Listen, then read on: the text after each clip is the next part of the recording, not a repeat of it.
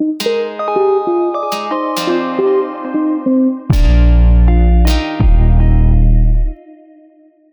dies ist ein neuer Beitrag für Opalia Talk. Mein Name ist Sabine Gurbiermann und neben mir steht die Eva Pilgram. Hallo liebe Sabine und danke, dass ich dabei sein darf. Sehr, sehr gerne. Also, wir haben ja letztens schon mal zwei Podcasts über das Thema Partnerschaft gebracht. Also einmal das Traumprinzen- und Traumprinzessin-Syndrom.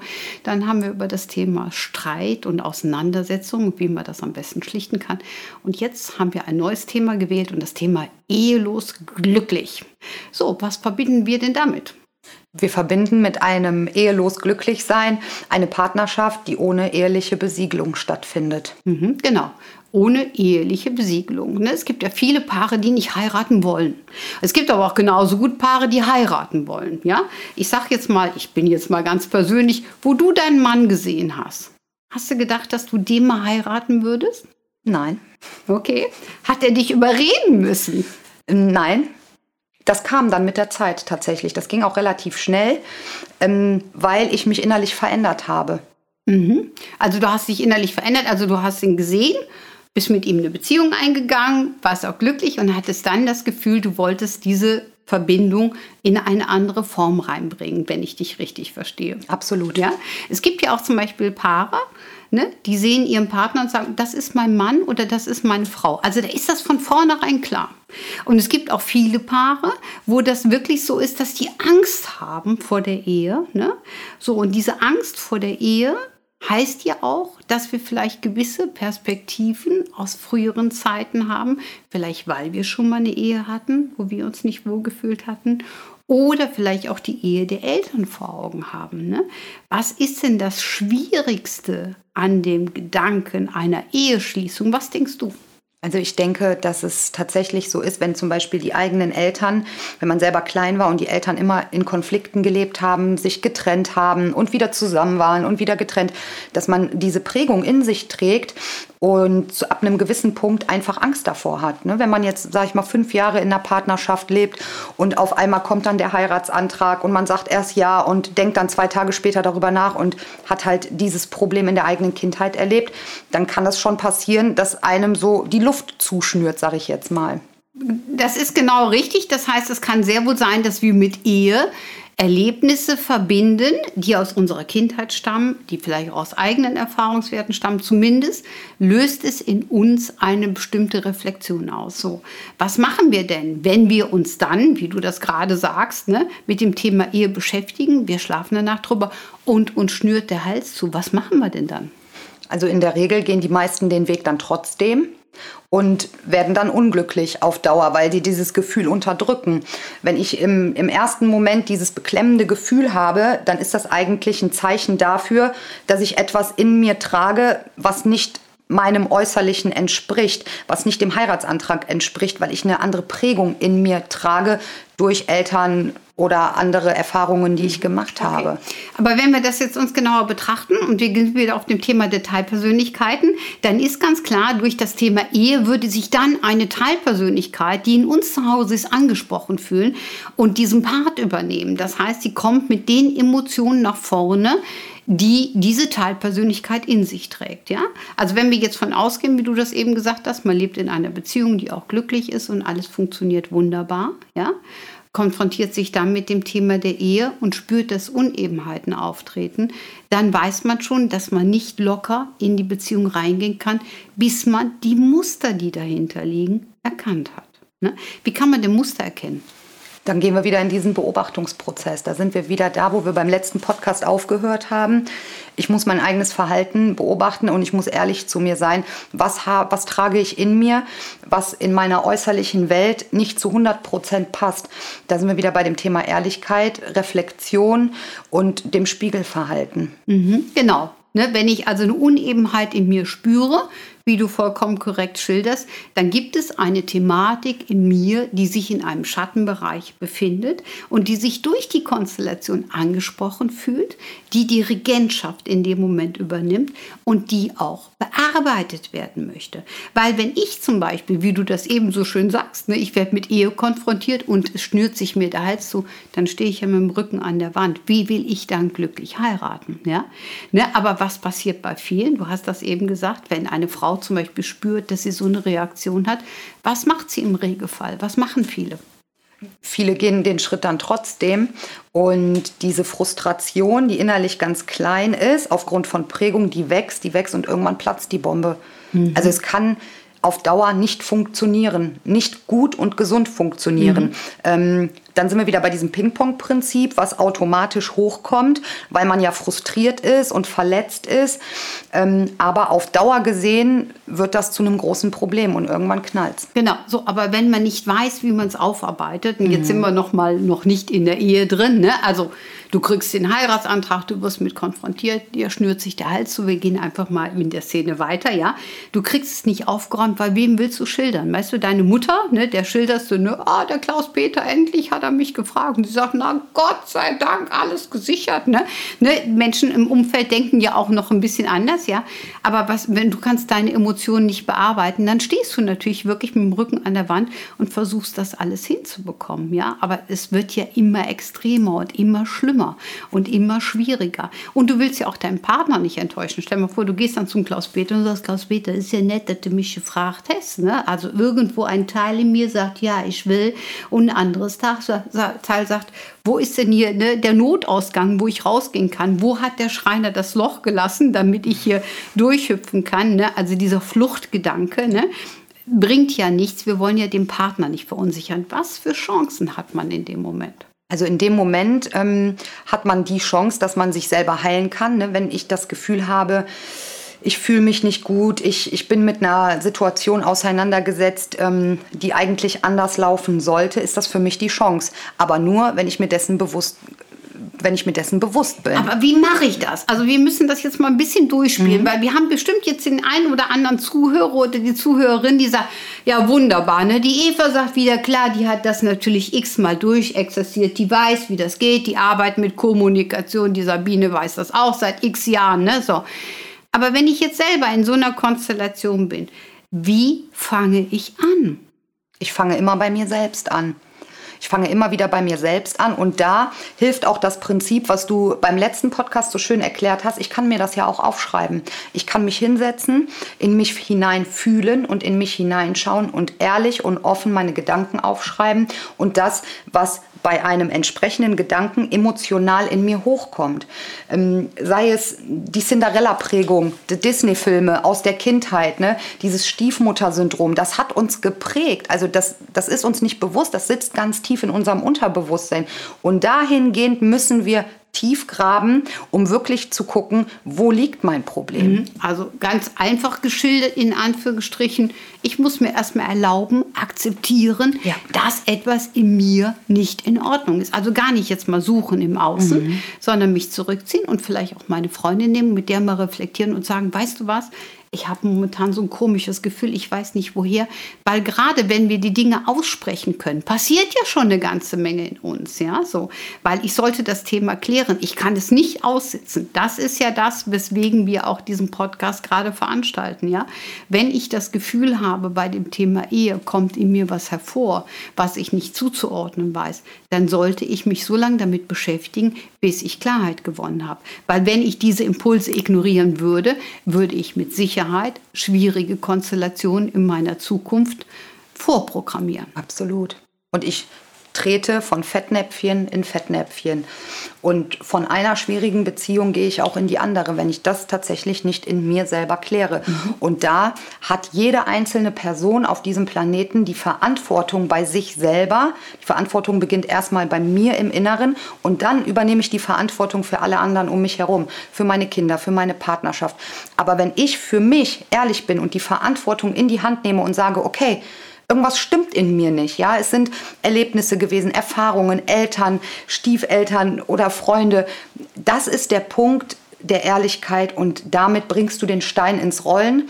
Und sobald du dir dessen bewusst bist, hast, stehen dir alle Möglichkeiten offen. Genau, aber wichtig ist natürlich, dass jeder auch versteht, wie sich das zusammensetzt, aus welchen Konstellationen es sich herausprägt und welche Möglichkeiten man hat. Also das Wichtige ist natürlich, was du schilderst, ich falle auf mich. Das heißt, ich nehme das Thema. Das heißt aber jetzt auch nicht, dass grundsätzlich jede Beziehung in einer Ehe enden muss. Ja?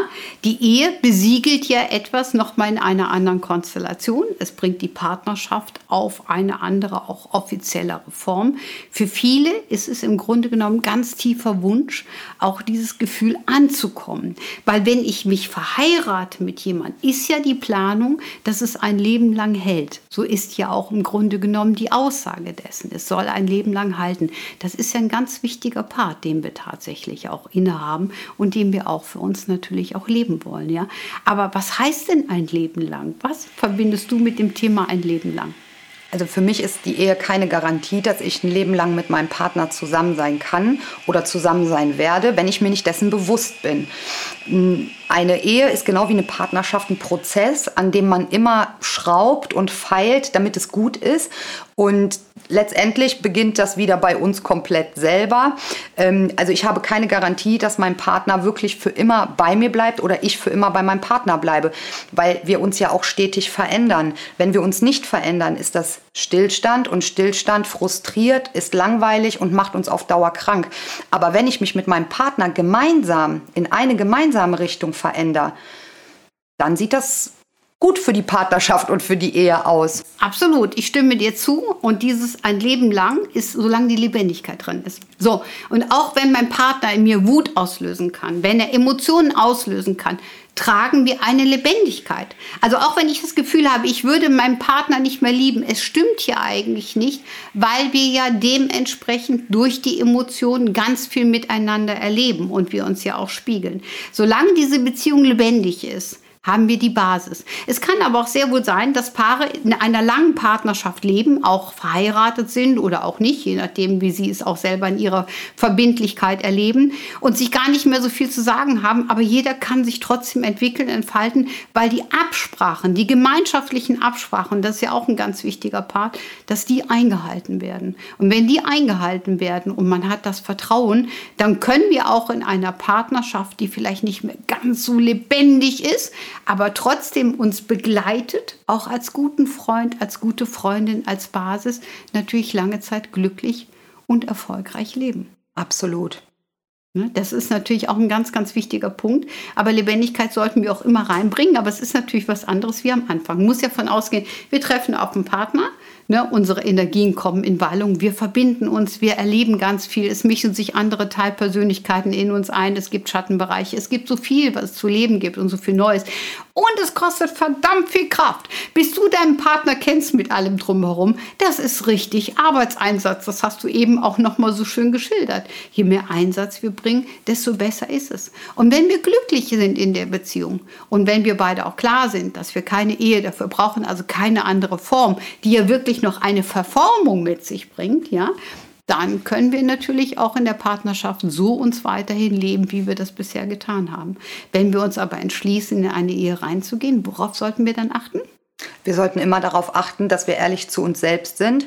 Und wenn wir mit etwas in Berührung kommen, was uns vielleicht schmerzt oder was uns innerlich verletzt, dass wir in die Kommunikation gehen. Weil, so wie du das gesagt hast, die Kommunikation ist das, was uns immer einen neuen Weg ermöglicht.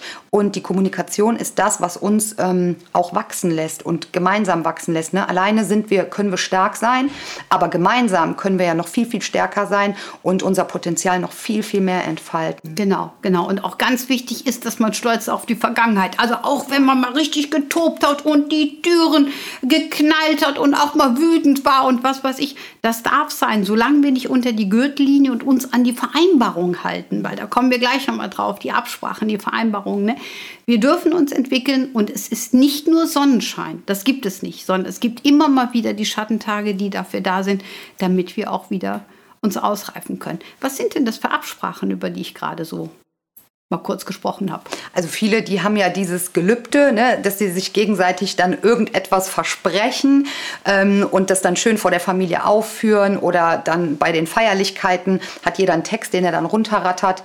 Ähm, das ist, der Text ist meistens so lang, dass man sich spätestens nach zwei Stunden eh nicht mehr daran erinnern kann, was man sich letztendlich versprochen hat. Ähm, also es, jeder hat unterschiedliche Werte. Ne? Bei dem einen, dem einen ist das eine wichtiger, dem anderen ist das andere wichtiger und da glaube ich, dass jede Kon Konstellation ähm, seine eigenen Werte ähm, erkennen muss und diese auch leben muss. Immer in der Absprache mit dem Partner. Und es kann auch sein, dass sich mit der Zeit Werte verändern. Ja, dass ich letztes Jahr noch so gedacht habe, mich aber innerlich so verändert habe, dass ich dieses Jahr sage, hey Schatz, Siehst du das auch so? Schau mal, letztes Jahr haben wir noch so und so gelebt, aber jetzt machen wir das so und so und das ist doch viel besser. Also, dass man wirklich immer in die Kommunikation geht, immer bespricht, sind unsere alten Werte noch standhaft? Leben wir wirklich das, was wir leben wollen? Genau. So, und jetzt müssen wir nochmal auf den Unterschied der weiblichen und männlichen Konstellation kommen. Wir Frauen sind ja manchmal äh, unheimlich schnelllebig in vielen Dingen und sagen, ah, das brauche ich heute nicht mehr, ja. Aber für einen Mann ist oftmals so, oder der männliche Part, drücken wir es so aus, der, der hat so erkannt, okay, die Eva, die trägt gern Jeans. Punkt. Ja, so. Damit weiß er, du trägst gern Jeans, macht einen Haken hinter. Sieht dich in Jeans wunderbar, passt zu ihr, liebe ich, alles traumhaft. Ne? Auf einmal fängst du an und trägst das kleine Schwarze. Das verunsichert ihn. Wieso trägt es denn jetzt das kleine Schwarze? Ja? Wenn du ihm mitteilst, du, ich glaube, ich habe mich irgendwie verändert und und und, dann weiß er das zuzuordnen. Ansonsten könnte es sein, dass dein Mann darüber nachdenkt, was ist denn mit dir los? Was, warum trägt sie das? Was hat sie damit? Gibt es irgendeinen anderen Mann? Gibt es hier was oder da was? Ne? Die Absprache und auch die Werte sind wichtig, wie du es eben gesagt hast. Und deswegen, ich sollte meinen Partner ruhig auch mitnehmen in mein eigenes Leben. Also nicht was, was ich jeden Abend Abend füllen, philosophieren, was in meiner Kindheit war und was ich alles wieder entdeckt habe. Das natürlich nicht. Aber wenn ich was Neues für mich entdeckt habe, dass ich meinen Partner mitnehme, um auch mit ihm das zu besprechen. So, und wenn wir auf das Ehegelübde nochmal gehen, ja, das Allgemeine. Da geht es ja auch darum, dass wir uns versprechen, gemeinschaftlich, bis dass der Tod uns scheidet, also diese Lebendigkeit der Beziehung nicht mehr vorhanden ist. Das ist für mich der Tod. Das muss nicht immer der körperliche Tod beinhalten, ja. Und wenn man sich trennt, dann sollte man sich in Frieden trennen, weil lange Trennungssituationen, und da kommen wir auch in anderen Podcasts nochmal drauf, ne, die zeigen ja immer, dass man das nicht verstanden hat, was man in der Spiegelperspektive für sich verstehen wollte, ja.